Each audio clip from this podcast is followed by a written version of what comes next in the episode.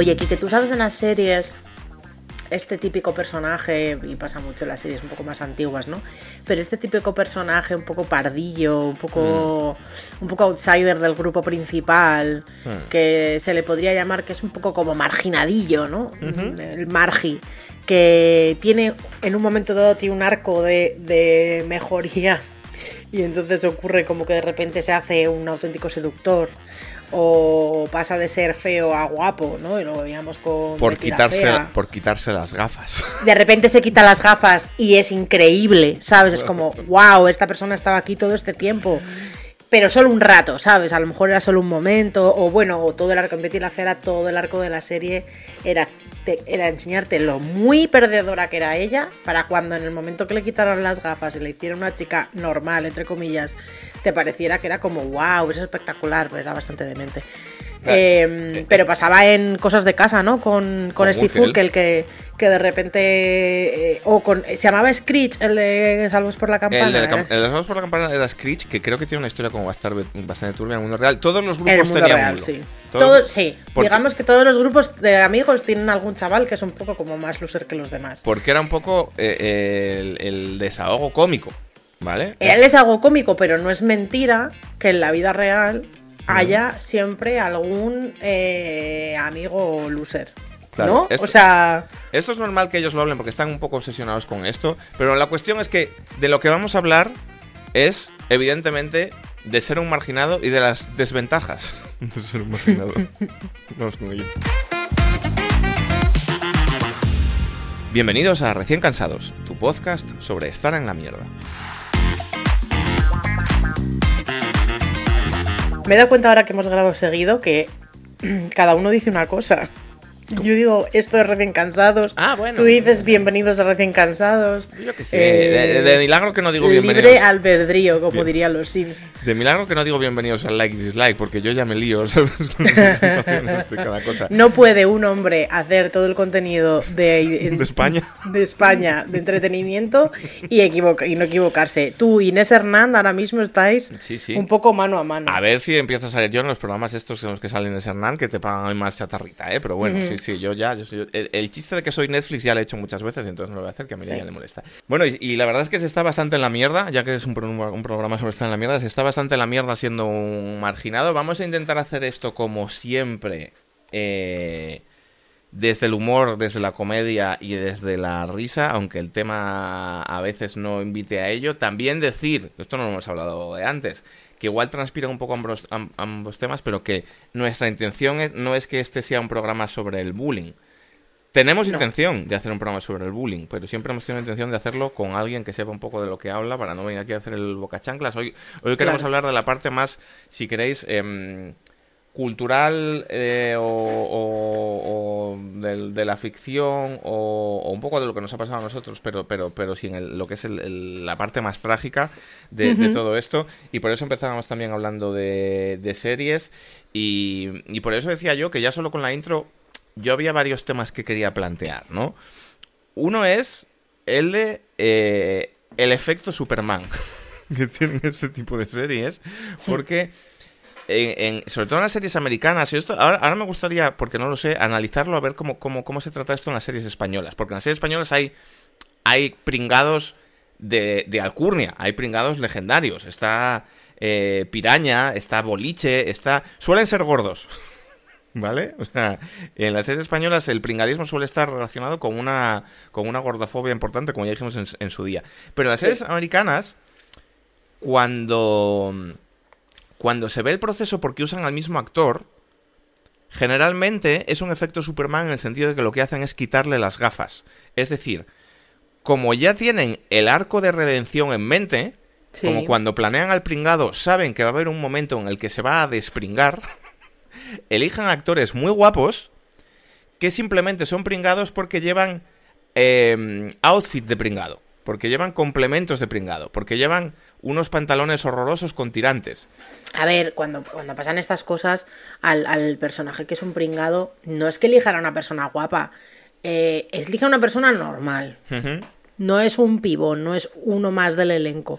Es una persona que está como cinco pasos por debajo en la escala de belleza de sexy y simplemente con que les... Ha... Quiero decir, es gente normal que simplemente le- les afean muchísimo. Eh, hay un, un podcast que- bastante bueno que Destirando el Chicle en el que llevaron a, a la hermana de Boliche, de Los Serranos, Boliche Sí, era el de Los Serranos, que también era como la amiga pringada de, de, de TT. Sí, era una Y niña con realidad- gafas, ¿no? Una niña así. Esa chica era mi vecina, ¿vale? De Tres Sí, Cantos. sí, sí. Vivía en una calle más arriba. Y ella y su hermana eran actrices y hacían castings y demás. Yo conozco más a la hermana, de hecho, ella no la conocía. Eh, esa chica es normal. Mm. Es una chica normal. Ni siquiera una chica gorda. Era una niña a la que ponían ropa mucho más pequeña que Sí, su talla sí. para que pareciera que la llevaba prieta. Fíjate. Y era una niña a la que le ponían unas gafas de Fíjate culo la- de vaso fíjate para que pareciera maldad. que era subnormal. Fija- Fíjate la maldad de, de- o sea, y- y- y- eh, ah, es como la cosa más gordófoba que he visto nunca. Como, Sí, no eres, claro. como no eres gorda y tienes que parecer pringada y pringada igual a gorda, lo que vamos a hacer es que sea aprieta la ropa. Históricamente en las series españolas, siempre que ha aparecido una gorda, Qué fuerte. No, no estaba gorda y era una chica normal, ya. normal y corriente. ¿Sabes? Normal, también- también decir, depende- también no depende- anoréxica, era una chica normal, Claro, es con que cuerpo normal, a la que le ponían ropa prieta, Es que depende de la época con estampados de gorda, porque los estampados de gorda son a thing. En los finales, finales 90, principios 2000, el estar gorda simple- eh, eh, era simplemente no tener graves problemas alimenticios y pesar más de 40 kilos, porque cuando aquello, el, el icono de, de- de la, de la belleza era Valle, que es una persona que necesitaba urgentemente una transfusión de petit suisses. Eh, Pero háblame, ahora, ahora seguimos hablando de los pringaos, pero creo, creo que es significativo cómo esto en, en- en España se relaciona con la gordura y en Estados Unidos se relaciona con otros traits, ¿vale? Pero me interesa mucho el tema de los estampados de gorda. pues mira, eh, la ropa. mm, La ropa normal, tiende- o sea, la ropa de delgadas, tiende a tener unos un- más lisos, más. eh, algún Líneas. print. Sí, pero la ropa de gorda. eh, siempre tiene como unos, como que el estampado es súper loco, o tiene un dibujo en el centro de la camiseta. Digo en las series, ¿eh? Sí. En las series. Eh, bueno, en la pero vida no- real pero supongo no- que también, pero no cada real. uno. de- Claro. ¿El qué? Pero, pero no en el mundo real. O sea, estoy, lo que estoy yo entendiendo es que los estampados de gordas en las series eh, están hechos como los estampados eh, de camuflaje en los militares, para cumplir una función. Los estampados Exacto. de gorda en las series buscan... o sea, em, a una gorda en una serie no la visten como, hacer- una, como una persona normal, pero que está gorda. Intentan a una gorda en una serie gordura, le ¿no? ponen ropa de gorda. Claro, no sea, ropa normal, ropa de gorda. Como Entonces le ponen- camisetas con, con estampados de perritos calientes, quizá, ¿no? No, no es tan obvio, pero es como una camiseta que tiene un estampado de un demonio o... eh, he dicho un demonio por decir algo, pero un osito. eh, el print, en vez de ser de rayas o de lunares, es eh, en plan desigual de los 90. Mm, Que la haga parecer más gorda. Vaya. y luego eso, ¿sabes? Como una necesidad de... Esto se veía muy bien en Euforia con Kat, Mm. Eh, que todas sus compañeras vestían medio desnudas, con unos looks ahí como súper... Kat, Kat es eh, la se- que era, para el que no haya visto la serie, la que era Camgirl, ¿no? La que tenía como... Sí. Que tenía OnlyFans. Sí. Y esta, y esta chica, eh, antes de hacerse, o sea, antes como de descubrir su sexualidad y de eh, salir ahí y vestirse como ella quería y ponerse los arneses y demás, incluso cuando vestía con los arneses, lo que se ponía de antes era como todo... eh, o sea, eh, ¿quién se pone eso? Y después también, siempre, se, siempre llevaba algo como raro. Era es como que si no supiesen encontrar ropa normal para un, vestir a una gorda y tuviesen siempre que tirar de que yo, eh, camisetas anchas que, re- que arreglan o no sé. No, no tanto relacionado con los gordos, pero yo entiendo que la, la ropa que le ponen a los gordos en las series eh, en las que buscan que, que el, que el gordo sea un bicho raro, por un lado busca eh, exacerbar su gordura siendo como prieta y con estampados que le queden mal, y por otro lado busca exacerbar que son unos outcasts, que son raros. Por eso, por eso me cuadraba lo de la imagen del demonio, porque no en, en las series lo que no hay son personajes que sean gordos y ya. Que sean gordos porque son gordos y no pasa nada, ¿no? Son gordos y por eso son pringados, o, son gordos y por eso, cuando dejan de ser pringados, porque esa es la narrativa que les gusta, en general a los americanos. Eh, porque en las series españolas, el, el pringado suele ser como un desahogo cómico. Es el efecto Mm, personaje gracioso de un Final Fantasy, ¿vale? en, los, juegos, en los juegos de rol japoneses, esto igual tú no lo sabes, pero en los juegos de rol japoneses eh, siempre son como grupitos de chavales que van a salvar el mundo, ¿no? Como eh, guerreros y magos y tal.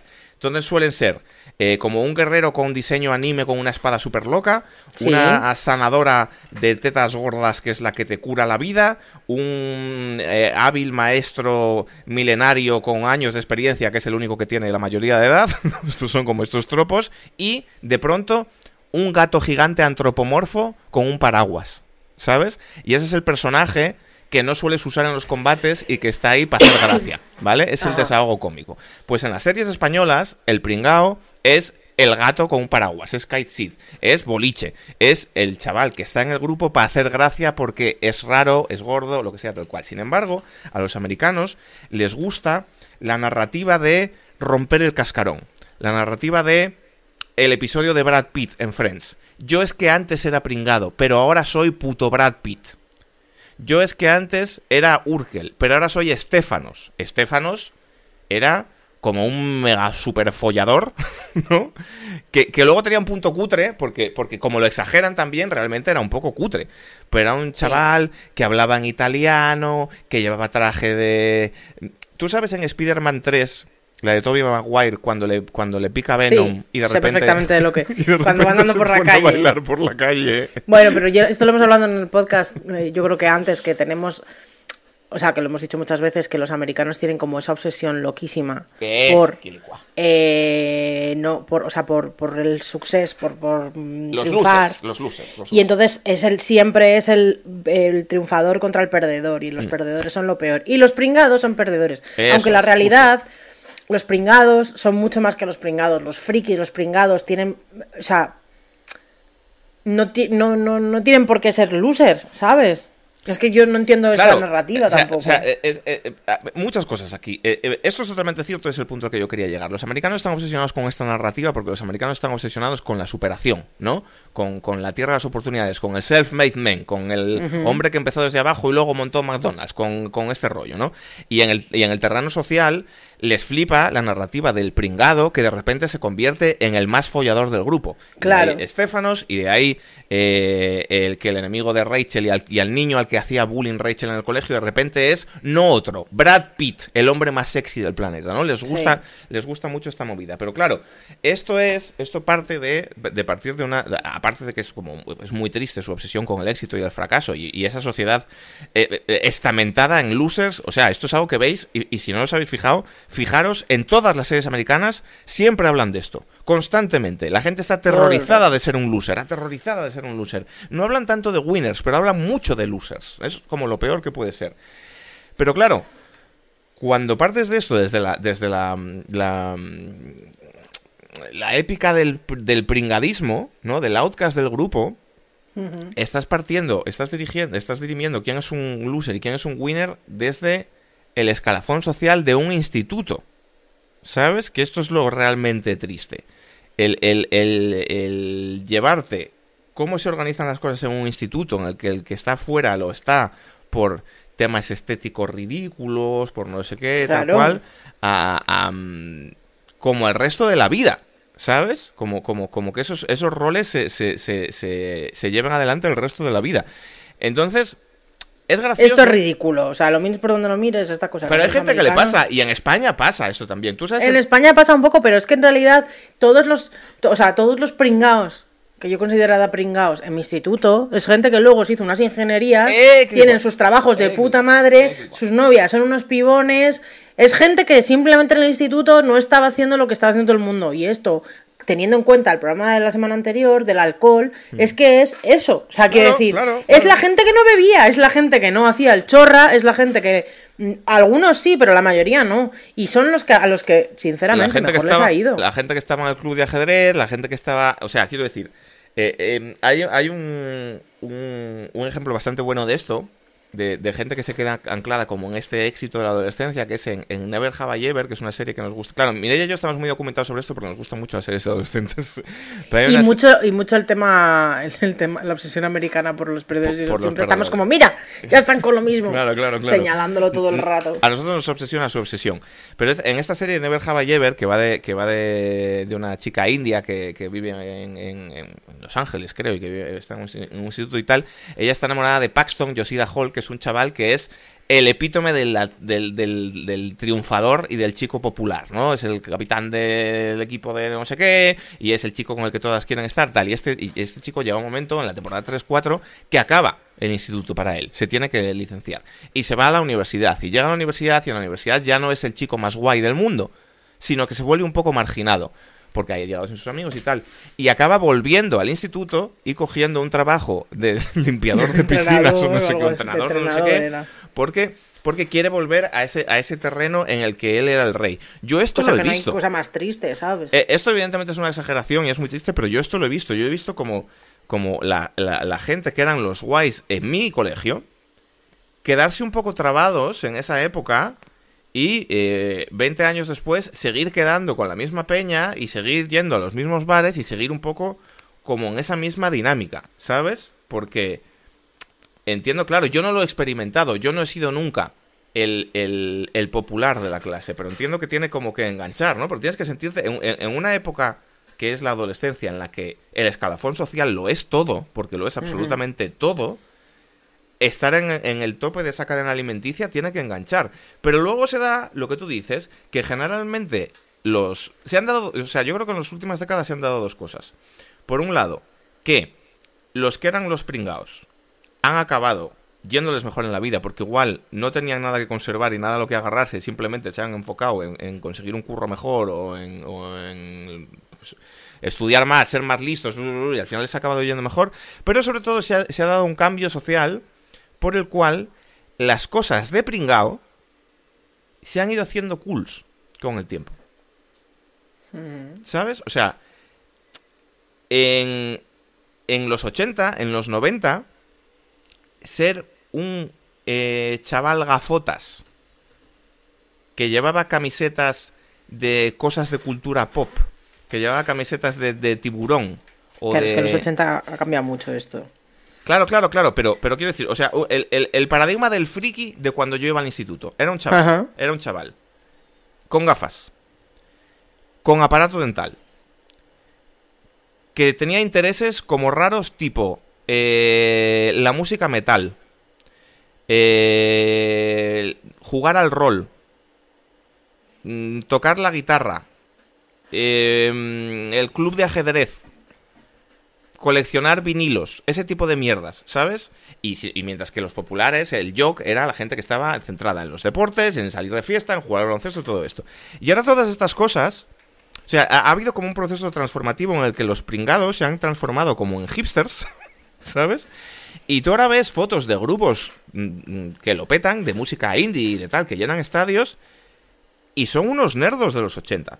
Sí, a ver. Chavalitos gafotas. Eso es lo que te iba a decir. Desde lo que tú viviste a lo que viví yo a lo que es ahora ha cambiado mucho. Porque lo que viví yo es que los pringados eran de muchos tipos, no solo con pelo rizado y barato. También había eh, gente que era físicamente normal o gente que a lo mejor tenía de, em, alguna de esas me sale deshabilidad, o sea, estoy fatal hoy.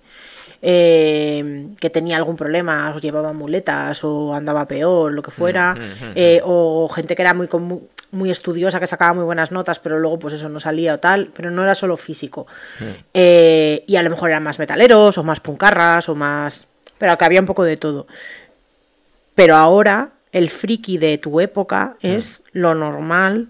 Claro, claro. Digamos, o sea, como que el jock el, el equivalente al yoke americano, ¿no? que es como el de los deportes, pero el, el, chavalito que juega al fútbol en el patio ya no es el único modelo de, mm, de molar, ¿sabes? Y, que ya no es el mainstream, quiero decir. O sea, que eh, hay, Pero eso yo creo que es más la parte de la moda. Porque aquí, aquí, veníamos a hablar no de pringao solo, o sea, sino de gente que está marginada. Claro, pero yo lo que me refiero y se puede ser pringado y no estar marginado del todo, ¿sabes? Pero, pero yo lo que me refiero es que, muchas veces la marginación venía por porque porque estos chavales, no sé si fue, qué fue antes, luego la gallina, no sé si los marginaban por eso o, cogían esos intereses porque eran chavales diferentes que no podían volcarse en ser popular y si se volcaban en cosas más underground. Pero quiero decir que muchas veces la marginación venía o estaba relacionada con es que es un chaval que juega el rol, es que es un chaval que va al club de ajedrez, es que es un chaval que le gusta la música mega rara, es que es un chaval, ¿sabes? Como, como que generalmente los chavales que estaban marginados como que se, se, se relacionaban más con cosas de nicho, leen cómics de superhéroes, cosas típicas de, de, frikis, ¿no? Eh, novelas de fantasía, El Señor de los Anillos, ese tipo de movidas. Y ahora ves que, o sea, creo que es muy significativo, por ejemplo, que la franquicia que más dinero mueve a nivel o sea, que no hay nada que pueda relacionar más con el mainstream y con el éxito a, través de todos los estados sociales y, y, petarlo que Marvel, por ejemplo.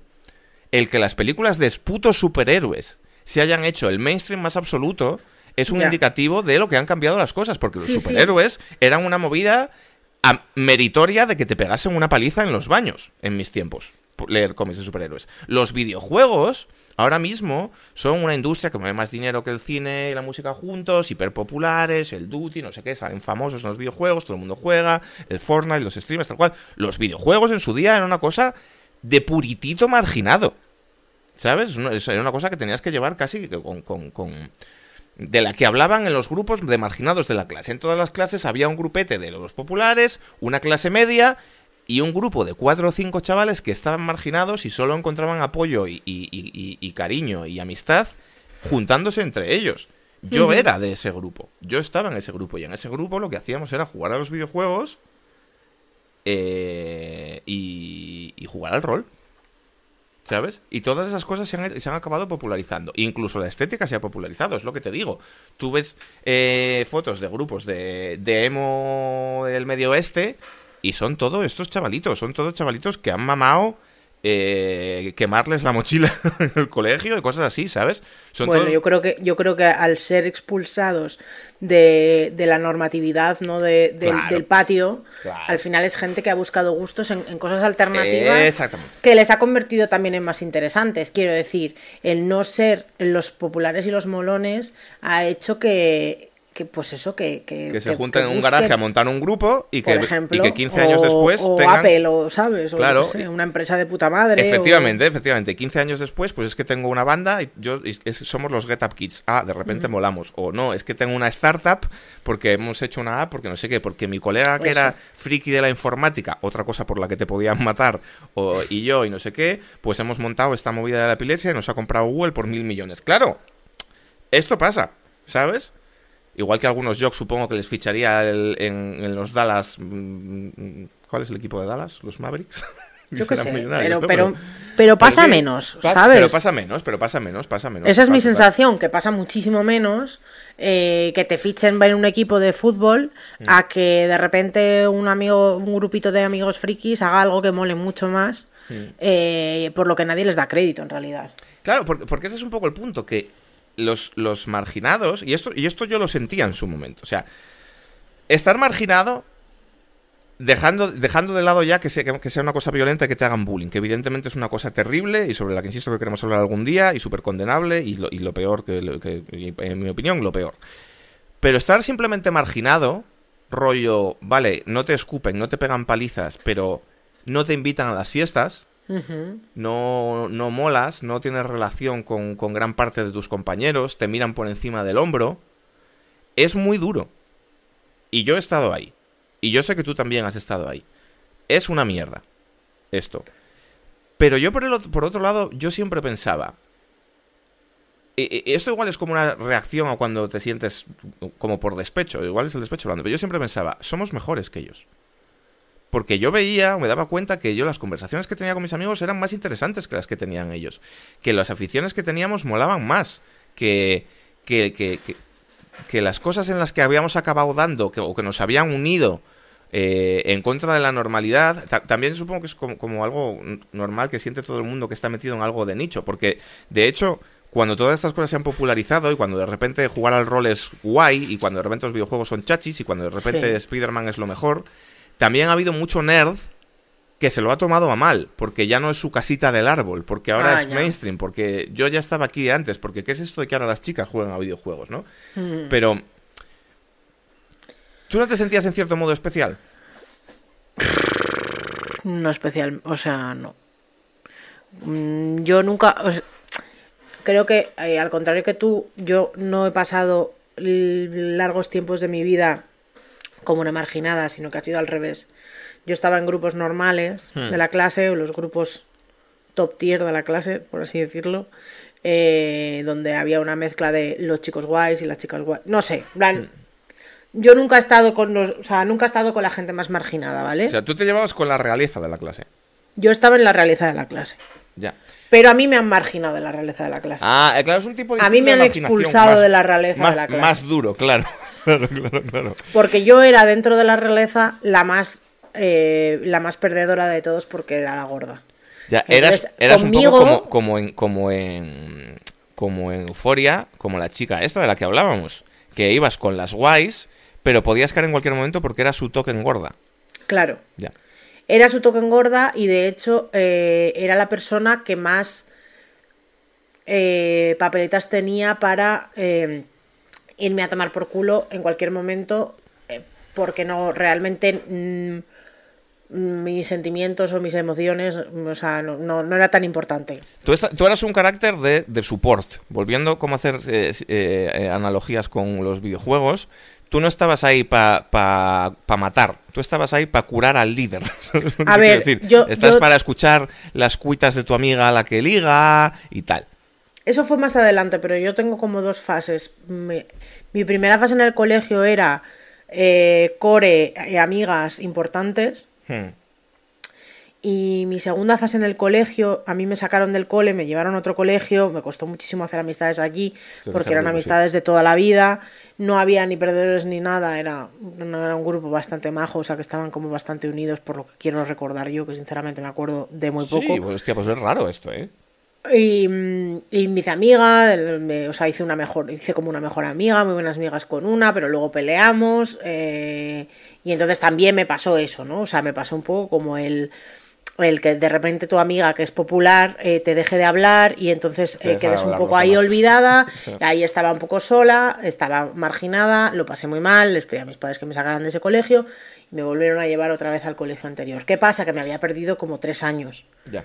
Llegué en el último curso del colegio, retomé un poco, pero no era lo mismo.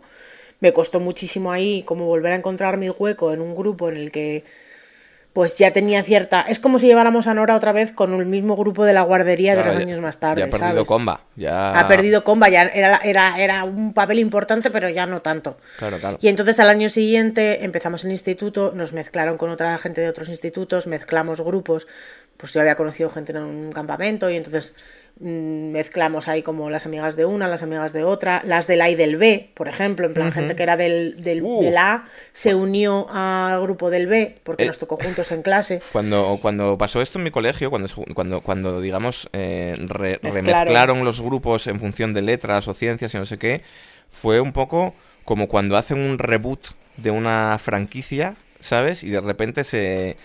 Parte de la gracia era ver cómo se reordenaban los roles, ¿sabes? Claro, entonces eran- cuando tú has tenido un rol de, de, mm, liderazgo o de mandato, Sí, sí, sí. o había un liderazgo más o menos compartido y que, y que se respetaba y de repente entraron al grupo gente que también era líder de su grupo y gente que era líder de su Ah, era grupo. una pelea de gallo, era meter Era a- una pelea de a, a- a Neymar y a Messi en el mismo vestuario. Entonces se convirtió en una pelea de gallos, se convirtió en una pelea de gallos eh, en primero de la ESO, primero simplemente fue como una unión del A y del B, y en segundo de la ESO fue una unión de dos grupos distintos, donde una de las personas que entró, pues yo no le caía bien y fue a matar contra mí y básicamente lo que hizo fue poner a... Primero, echar, primero como que, primero se echó a una, luego me echaron a mí, Luego echaron a una tercera que había sido amiga mía toda la vida, que le dije, tronca, ¿no ves que, o sea, esta tía lo que quiere es quedarse con las que le caen bien y ya, y las que no le caemos bien eh, nos manda a tomar por culo?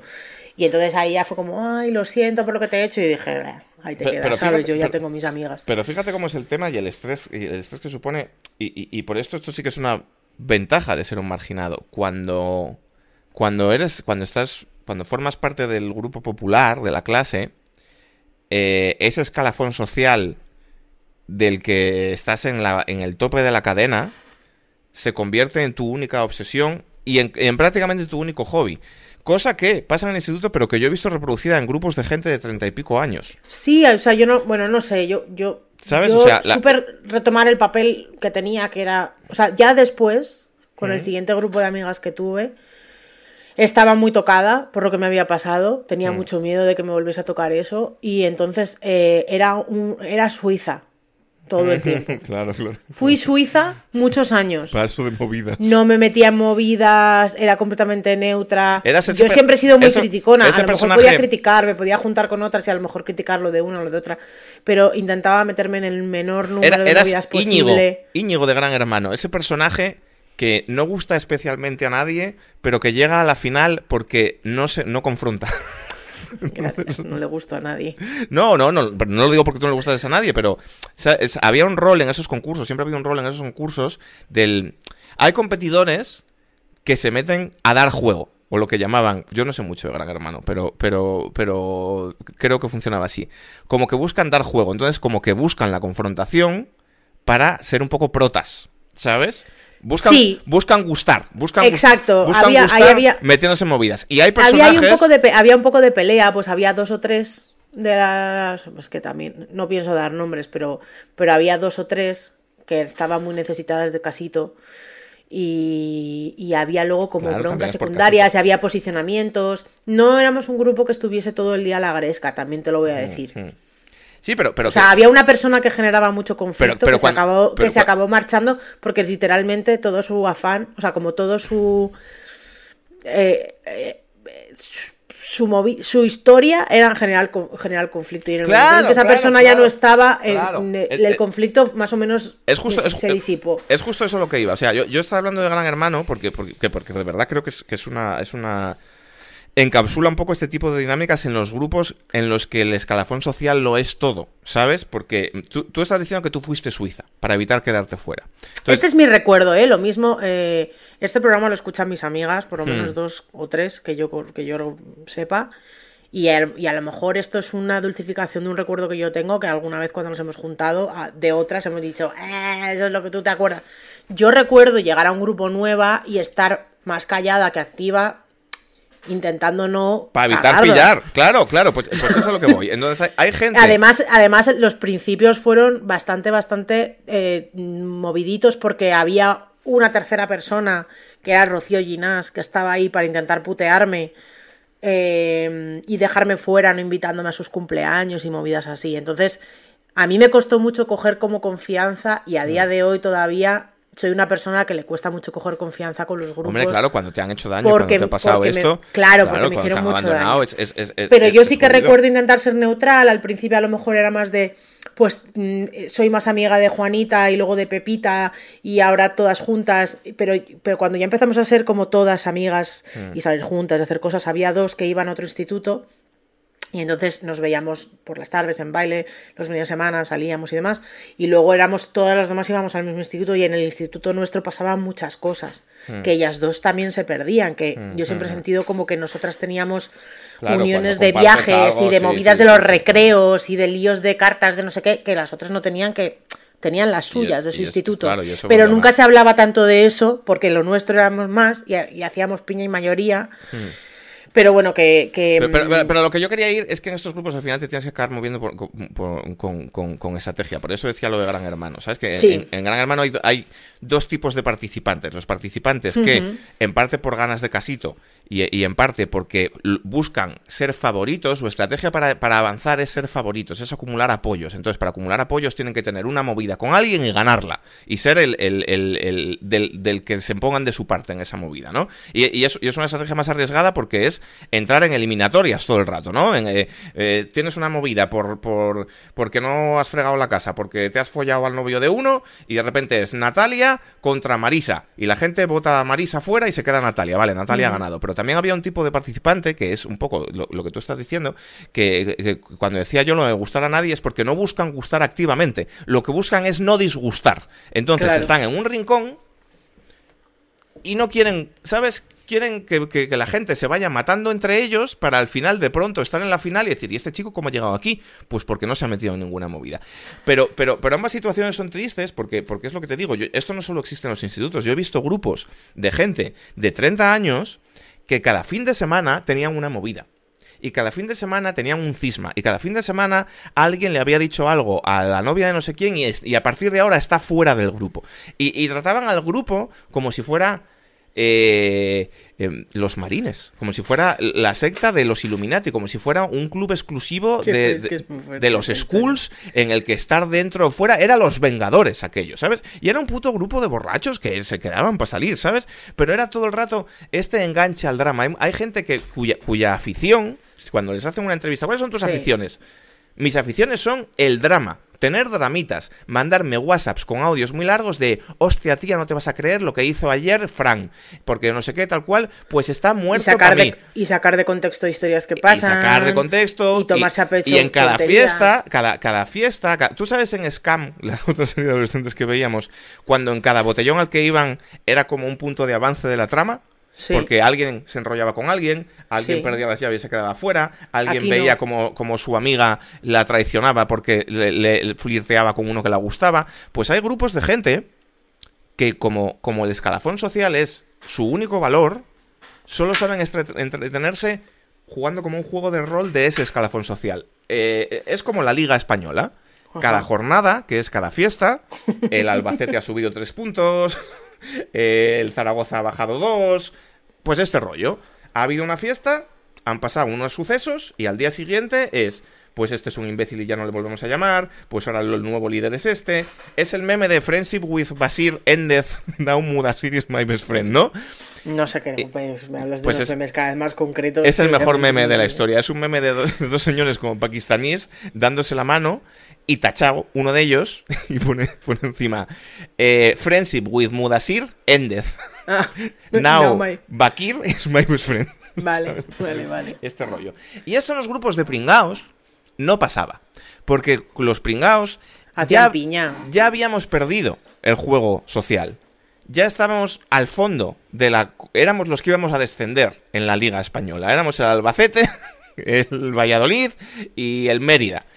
Y entonces no necesitábamos gastar energía y tiempo en esa mierda. Y no había puñaladas, y no nadie se quedaba fuera del grupo. Y éramos amigos normales, en plan de, pues bueno, porque como tampoco ligábamos, pues tampoco había movidas de celos, ni de hostias y tal. Y era mucho más relajado, ¿sabes?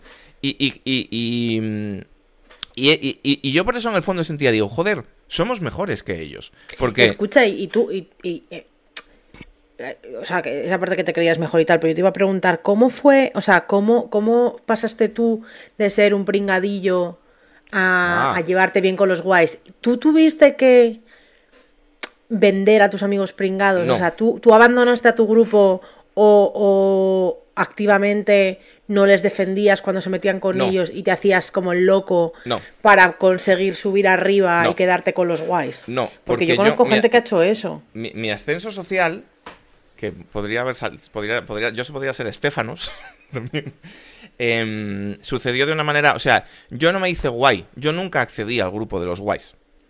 A mí lo que me pasó eh, en, en mi, en mi colegio, en mi instituto, lo que sí había era em, enlaces con los pringaos, es decir, estaba el grupo de los guays, estaba la clase media, estábamos los pringaos, pero había guays que eran buena peña y que se llevaban bien con los pringaos, ¿sabes?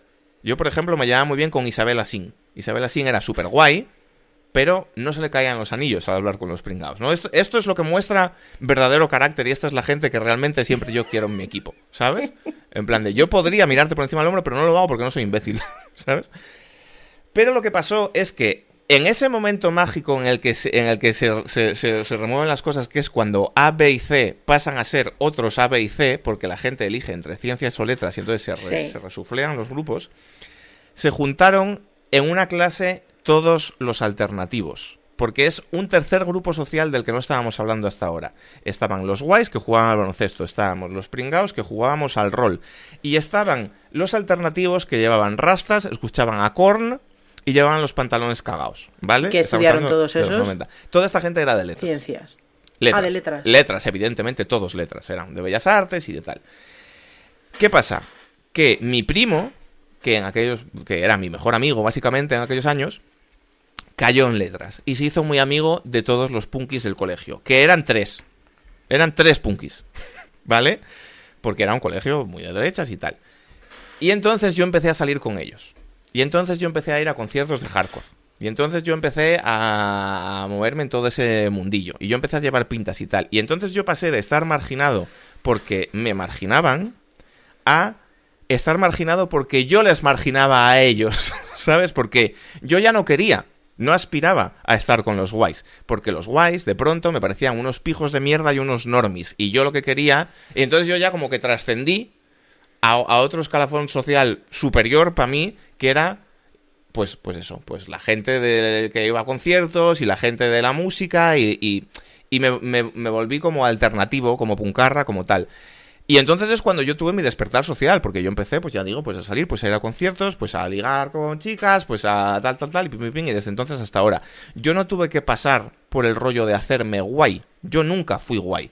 Yo siempre fui un, como, o sea, yo siempre estuve apartado, ya, en cierto modo. Lo que pasa que ahí ya era un apartado gustoso, porque pues, cuando, cuando eres un joven em, hardcore punk de, de 18 años tú a lo que llevas a gala es no ser como los demás. Tú lo último que querrías es ser popular. Tú quieres ser el raro del instituto. ¿Por qué? Porque llevas camisetas de Cannibal Corpse y este rollo, ¿sabes? sí, porque a mí me pasaba una cosa que, que, que, en realidad, o sea, dentro de mi, o sea, dentro de mis amigas, obviamente era yo la más rara. Hmm. Y, y, me costaba mucho defender siempre lo rara que yo era. ¿Vale? Porque me gustaban otras cosas, otras pelis, me, me gustaba mucho el cine, por ejemplo, me gustaba mucho el audiovisual, me gustaba mucho otro tipo de música. Y entonces siempre era un poco como. No una pelea, porque no había ninguna pelea, pero siempre era como, jo, tía, qué rara eres, ¿no? Claro, es que tú piensas que. Pero luego también, eh, rara era ser parte. O sea, es que en los grupos de populares, en los grupos de populares, como, como los grupos de populares son como, como una especie de plataforma con aceite de la que te puedes caer en cualquier momento, sí. lo, lo, lo que se valora es la extrema normalidad. Tú no puedes salir del círculo. Tú tienes, para ser popular, te tiene que gustar la música popular, las pelis populares, las cosas populares, las cosas que le gustan a todo el mundo, porque tienes que maximizar el engagement, quiero decir. Entonces tú no puedes ser popular y que te guste la ópera. No, no, no, no. Te tiene que gustar Britney Spears o lo que cojones esté de moda en ese momento. Entonces, claro, defender tus gustos en esos círculos es complicado. ¿Sabes? Pues no sé, a mí, me, a mí me costaba como defenderme siempre de las cosas que a mí me gustaban, que eran un poco diferentes claro.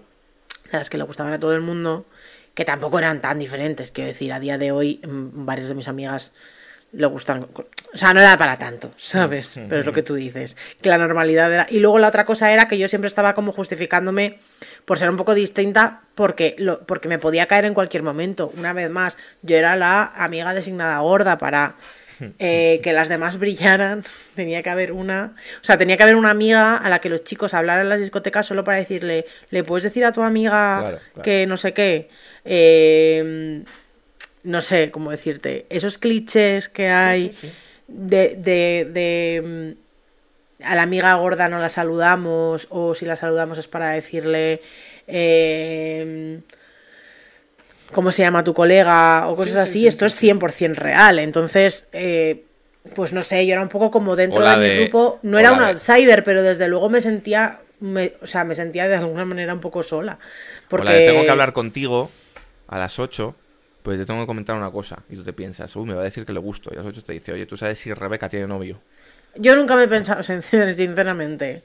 Pocas veces me he pensado. Eso te lo digo porque esto me ha pasado al principio, Mira, al principio de.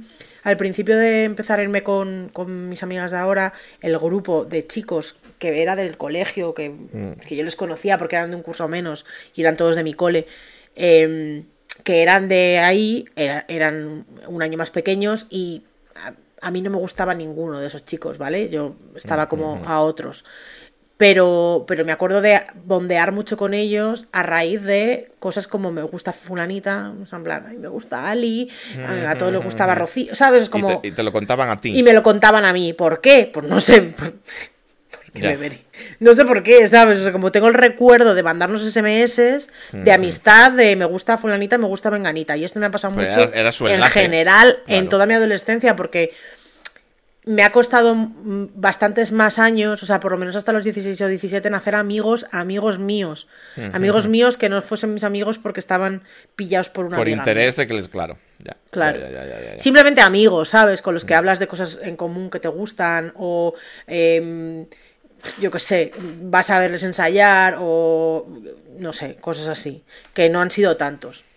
Pues por, Entonces- eso te, por eso te decía yo que yo había empezado este programa como con las ven- des- des- desventajas de, de ser un marginado, pero ahora mismo cada vez le veo más ventajas, porque de verdad creo, o, o- o por cómo yo me, me desenvolví en, en- en grupos, primero de una manera y luego de otra, pero que se podían considerar un poco al margen, que creo que había un ambiente más sano y más, más libre, sobre todo, y más real, ¿sabes? O sea, había menos imposturas, había menos chorradas, a cada, se respetaban más las diferencias de cada uno, te podían gustar cosas diferentes y no pasaba nada, eh, las amistades entre chicos y chicas eran como más naturales, no había como tanta obsesión por, por la por la estética, por la... ¿Sabes lo que te quiero decir? Eh, yo lo recuerdo como, como, como, como muy alejado de todo esto que estás A contando, ver, ¿sabes? insis- insistiendo que yo ahora mismo no tengo un recuerdo de haber estado tanto tiempo en el pringadismo Hmm. y en el y en el en- en los márgenes. Hmm, hmm. Eh, no, no siempre he sido un outcast, ¿vale? Sin-. Más que los momentos que he contado. Eh, sí que reconozco que mi grupo de amigas, eh, los chicos hubo un momento en el que hicieron una escisión y quisieron irse con a su bola y se juntaron con otros, ¿sabes? Como un grupo más grande de chicos y con otros gustos y tal, pero el grupo de amigas eh, se ha mantenido ahí. Quiero decir, son las mismas, menos, menos una. Luego hubo un momento en el que pero ahí- ahí me estás entraron... hablando de tus amigas actuales, no de las amigas que te dejaron mm, Obviamente. por la borda.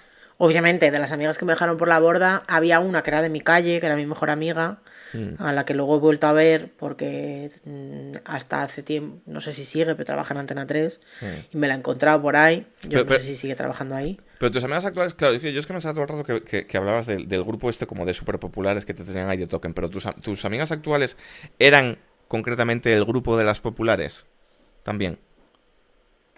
Sí, O sea, tú siempre te has movido en el grupo top. sí. Bueno, que también tiene cierto mérito eh, o sea, conseguir esto, ¿no? De alguna, de una u otra manera, quiero decir, algo, algo harías bien a nivel de, de, de- de habilidades sociales, de carisma, de lo que sea, para, para siempre estar en, en, el, en el grupo de cabezas de serie. ¿No?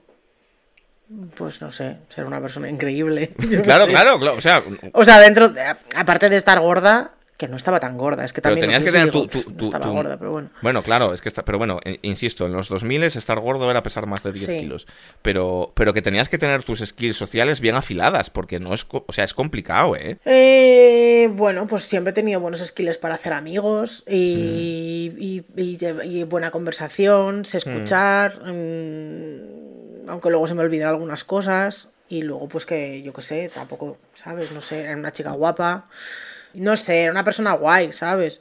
Yo siempre me considero una persona guay porque realmente he sido una persona guay y estaba en el grupo de las guays pues porque éramos bastante guays todas.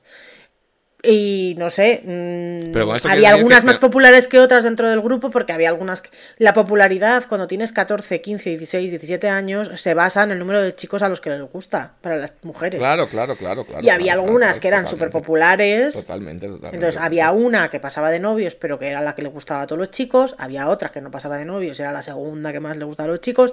Luego había una tercera que también, luego una cuarta que menos, una que luego parece que, que no, pero luego fue la que más. Y así iba subiendo y bajando y esa era la popularidad. Entonces en ese sentido yo era cero popular, ¿vale? Porque yo no le gustaba a nadie.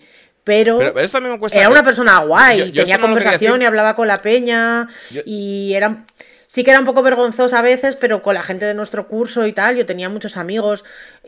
Hubo épocas en las que íbamos con gente que había conocido yo.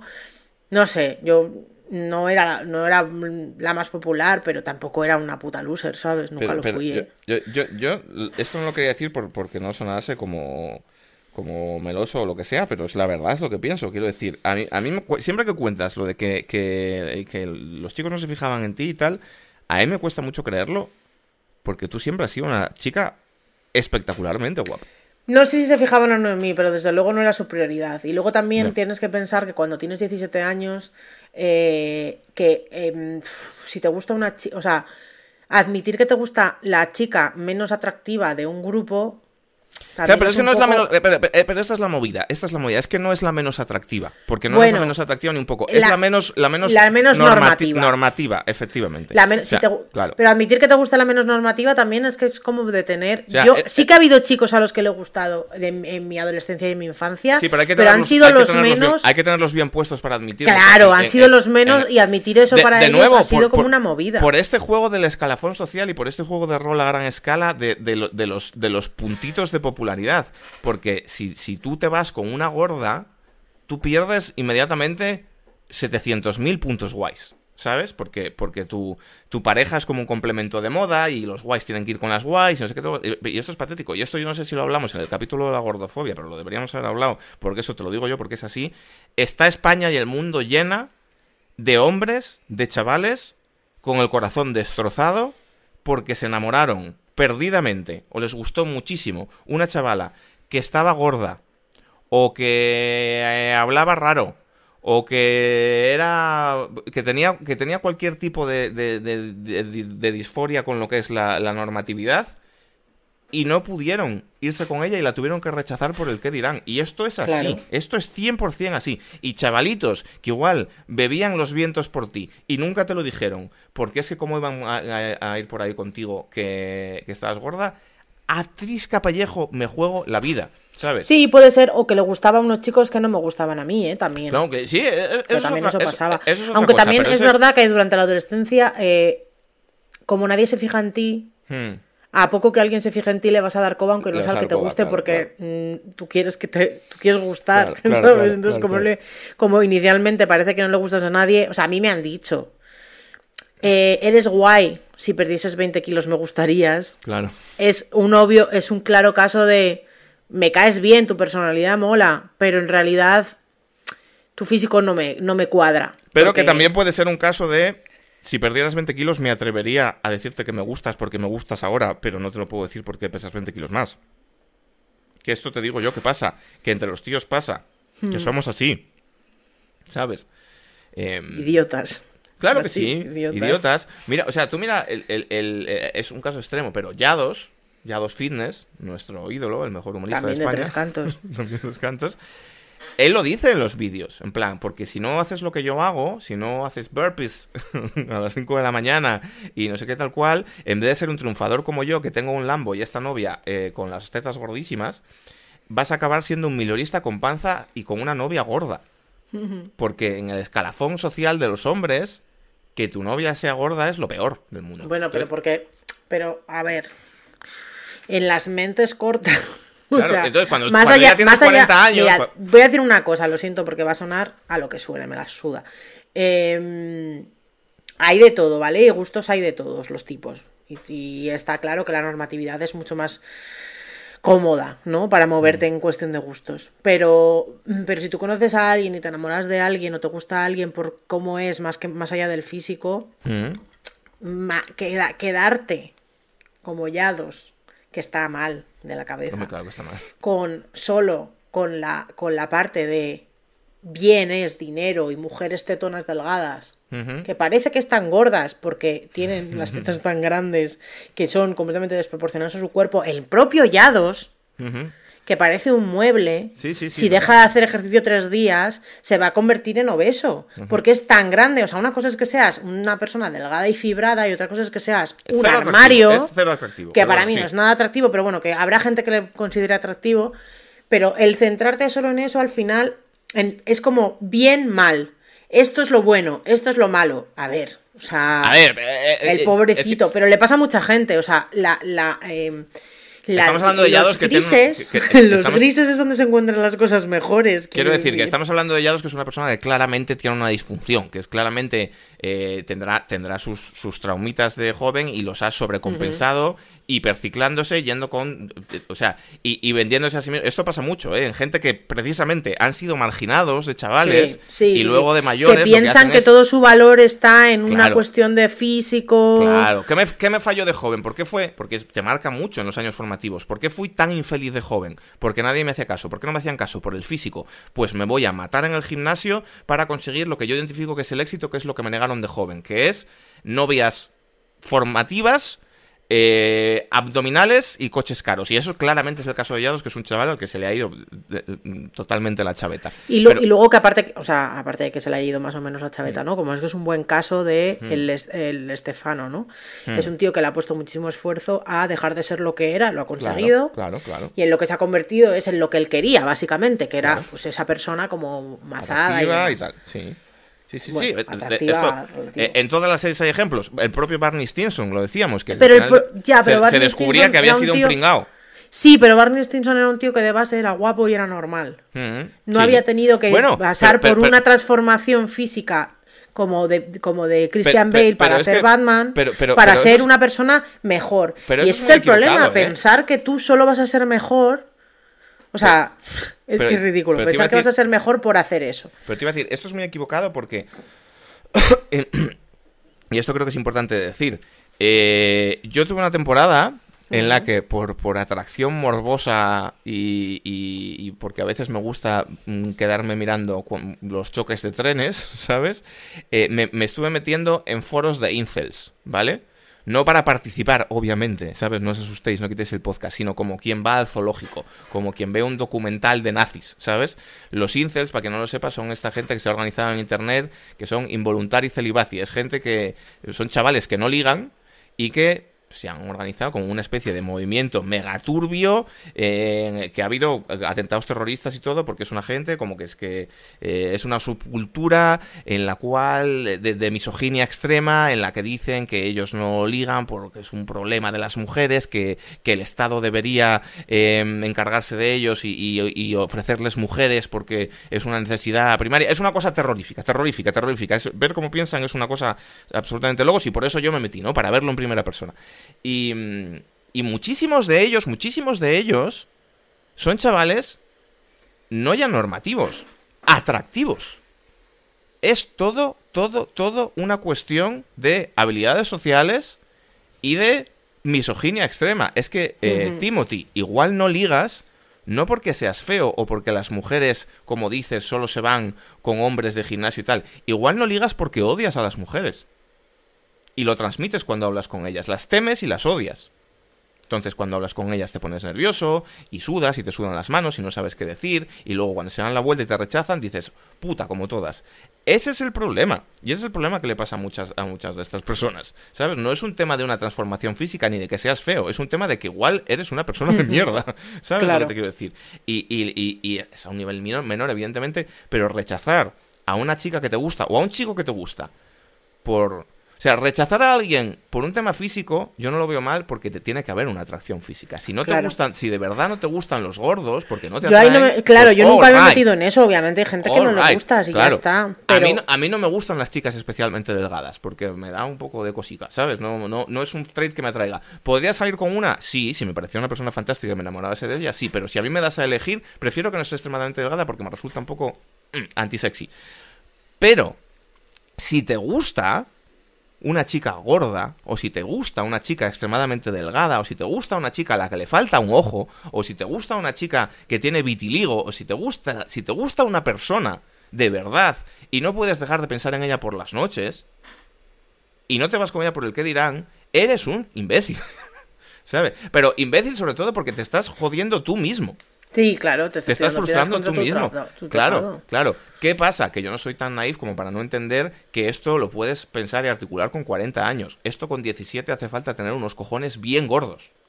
Para decir, mira, me da igual el qué dirán y me voy a ir con esa chica. Porque el qué dirán cuando tienes 17 años lo es todo. Y cuando tienes 43, como yo, es absolutamente nada. o, sea, que, que diga- o sea, cuando tienes 43 es ande yo caliente, rías a la gente. ¿Sabes Claro. lo que te quiero decir? Pero claro, cuando eres joven es duro. Es, es duro. Entonces, salir con alguien de un escalafón inferior, que no tiene que ser un tema relacionado con gordofobia ni nada, es que igual, por ejemplo, había chicas a las que yo les podía gustar, porque yo era un chaval que era un chaval guapete. Pero claro, era de los pringuis. Y entonces, claro, no con un pringui no me voy a ir. ¿Sabes? Claro. Y yo por eso no ligaba ni para Dios. ¿Qué pasa? Que en cuanto mm, dejé de vestir normal core a vestir hardcore y a ir a conciertos y a ser como guay, pues de repente ligaba un montón. ¿Por qué? Porque la actitud era diferente y porque ya no estaba metido en ese rollo. O sea que muchas veces es a- es- yo es a lo que voy, que no es por, por temas físicos, ni por temas de inhabilidad, ni por nada, sino que es por dónde te ha tocado. Te ha tocado ahí en el escalafón y estás jodidísimo. Y salir de ahí es muy complicado. Muy complicado. Eh, pero por favor, que vuestra estrategia para salir de ahí no sea hacer burpees. ¿sabes? y Ni mazaros. pagarle hallados, porque ese señor ya tiene que dejar la, la farsa de, de enseñar coches carísimos que tienen Que siga, que siga, que siga, que siga. Que yo necesito content. Yo necesito contenido en TikTok para echar buenas risas. Y no sé, no sé si. No sé si se nos ha quedado un programa muy completito. No sé si quieres comentar algo más. Pues no sé, yo creo que no. Hemos hablado un poco de los pringados, pero hemos hablado de los mar- más de pringados que de marginados, pero bueno, está Mm. bien, no pasa Mm. nada. Eh, y, y creo que los dos hemos contado un poco nuestra historia con este tema, así que no está nada mal. No está nada Bueno, mal. Volvemos a no recomendaros demasiadas cosas. A ver si vamos a Mercadona un día. Oye, Mireia. ¿recomendé la, la cafetera? Es que lo tengo apuntado ahí, pero ya no sé si la he recomendado o no. Que a mí me suena que sí. A mí me suena Vale. que sí. Que hemos hablado de nuestra cafetera nueva increíble que hace cafés como, de, como de. Ayer fui a una cafetería que es una trampa mortal porque es una cafetería hecha para padres. Es el modelo de negocio del, del futuro porque tiene un parque de bolas acojonante. Pero te obligan a consumir cinco pavos por niño para que puedan usar el parque de bolas. Y ¿Cinco todo lo- pavos por niño? Cinco pavos por niño. Y. O sea, yo ayer tenía que consumir 10 pavos o no me podía meter esa ¿En serio? Sí, sí. Y todo lo que tienen es malísimo. O sea, tienen tartas y tortitas y tal, pero está todo súper mal. Se nota que Sí. es todo como, como de, de mala calidad, congelado, fatal. Y me dieron un. Pero claro, vas porque evidentemente los niños quieren ir al parque de bolas. Entonces, me- refiero que es el, es el- es el modelo de negocio definitivo porque conscientemente te pueden vender mierda seca. Saben que la vas a comprar porque es un chantaje de los niños. Y me tomé un café, Mirella, que era repulsivo. Repulsivo. Pero si es que el café de debajo de aquí, el de la cafetería de abajo, Mm. eh, es que está malísimo. Malísimo, O sea, malísimo. Teniendo malísimo. nuestro café. Teniendo, a ver, nuestro ca- café ya, no se puede tomar café fuera de casa. el- el- la clave de nuestro café es el café que nos regaló mi hermana. O sea, quiero decir, Mm. el café es lo que es. Es un buen café. ¿Hemos probado es un- ya el café de Bruno? No. No, pero se Vale. acaba ya. O sea, ya se ha acabado, creo, de hecho, la bolsa de, De tu de, de una cosa. Entonces ahora vamos con el de Bruno a ver qué tal. Pero el, es que tiene un sabor como metálico el café de Ajonsa. No está nada bueno. Sí, y sí, luego no la lechecita, que es leche de calidad. Compramos Clesa en el Costco. Re- re- eh, em, Leche gallega. re- em, lo diré. Eh, ¿Recomienda el café de tu hermana? Es café Dor. Lo venden en Carrefour, lo venden en muchos lados. Es carete, Hmm. pero es más carete cuando es de, de pastillas. Hmm. No me acuerdo cuál era exactamente. Yo creo que ya tira la bolsa, no, no Hmm. puedo recomendarlo. Pero vamos, que estaba muy bueno. Y lo que sí que quiero decir una vez más es que siento mucho mis recomendaciones del Costco. Sé que solo lo hay en Madrid, Sevilla y no sé si en Barcelona. Pero que de verdad que si podéis ir, los que podáis ir, metedle. O sea, si conocéis a alguien que bien. tarjeta, met- que os deje ir un día con ellos. eh, o sea, hay cosas que son una- que no tienen sentido. Pero la- el papel de culo. No lo hemos comentado, Quique. Está el muy bien, papel ¿eh? de bater es increíble, Está es súper barato. El de ellos, el de marca, el de la sí, marca sí, de ellos. sí. Está fantástico. Y es de triple capa, es una suavidad para tu culo increíble. Nada, yo estoy em- Que yo emocionada esto, con que eso. yo esto es, esto es una, una- una lucha que tengo personal, que es, por favor, no compréis el papel higiénico más barato que haya. Os merecéis un trato premium para vuestro culo. Claro, claro, sin llegar a las toallitas húmedas que son súper malas para el medio ambiente. No, pero. Tú- o sea, a mí una de, una de las cosas. Esto no sé cómo va a sonar. Pero yo no sé si he contado mucho- aquí, por aquí muchas veces que mis tíos tienen mucho dinero. Y tienen un chalet, en plan, que es un puto espectáculo con piscina, con una barra de bar al lado de la piscina, con no sé qué. Es una cosa de mucho lujo. Mucho, mucho, mucho high, high class, ¿vale?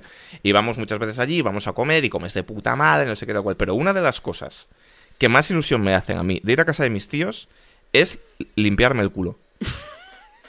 Porque usan un papel que yo creo que no lo venden en las tiendas de, plebeyos. O sea, es un, es un papel que solo lo puedes comprar por puntos en, el foro de, los Illuminati o algo así. Déjame que te diga que, que nosotros está bastante al nivel de lo, que, de lo que tienen tus tíos en su casa. Pero, pero es, es, como un pedazo de cielo acariciándote el ojete. Es una cosa de verdad como acolchada, como... Mm, ¡Oh, qué maravilla! Que te da un gusto.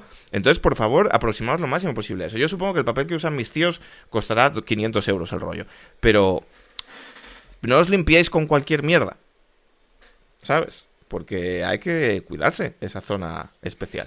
Este, este, es mi consejo para vosotros el día de hoy. Cuidaos esa zona especial que es el ojete. Eh, nos veremos la próxima semana, amigos y amigas recién cansados, amigos. Que paséis muy buenísima semana y, nada, pues mm, ya nos vais contando, a ver si nos vemos un poco por las redes, que vayan creciendo, que están un poquito estancadas. Y chicos, ¿eh? chicas, chiques, si os gusta un compañero, una compañera de la oficina y es gordo o es flaco o es alto, o es bajo, o es raro por cualquier motivo, tal cual, pim pim, pero os gusta y os pone el pitilín duro, o lo otro de aquella otra manera, no hagáis el imbécil. Y no seáis unos mierdas. Id para allá y que sea lo que Dios quiera, vais a ser más felices. Claro. Claro. Venga, Venga. Eh, nos vemos en la próxima semana. Hasta luego.